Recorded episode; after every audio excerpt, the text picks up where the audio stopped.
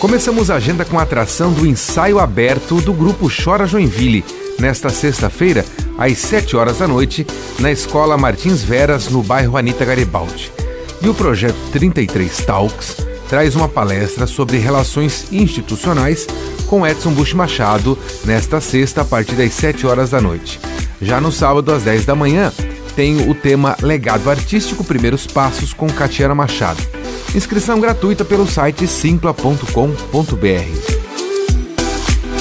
E na Feira do Livro de Joinville, a atração de destaque desta sexta e sábado é a palestra e bate-papo com o ator e escritor Lázaro Ramos e a escritora portuguesa Maria Inês Almeida. O evento continua até o dia 11 de junho no complexo do Centro Eventos.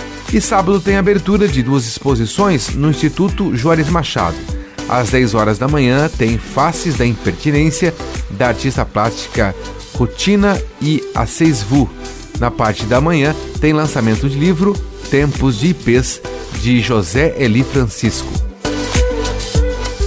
Neste sábado e domingo vai acontecer a Feira de Mudas Frutíferas e Ornamentais no Ceasa Joinville, às 9 horas da manhã até as 5 horas da tarde. Também nesse final de semana tem mais uma edição da feira no Quintal Joinville com o tema Festa Junina. A feira acontece na Rodona Francisca 2590, das 10 da manhã até as 7 horas da noite.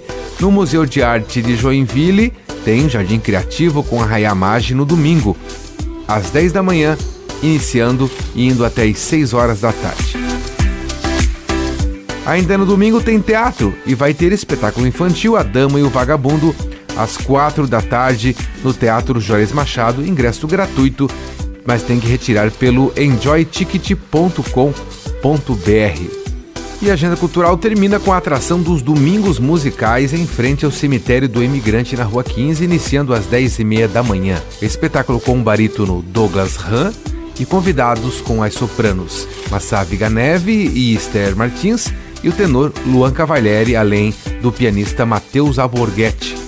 Repertório lírico e vai reunir compositores brasileiros com gravação e edição de Alexandre Silveira e apresentação comigo, Jefferson Corrêa. Essa foi a sua Agenda Cultural.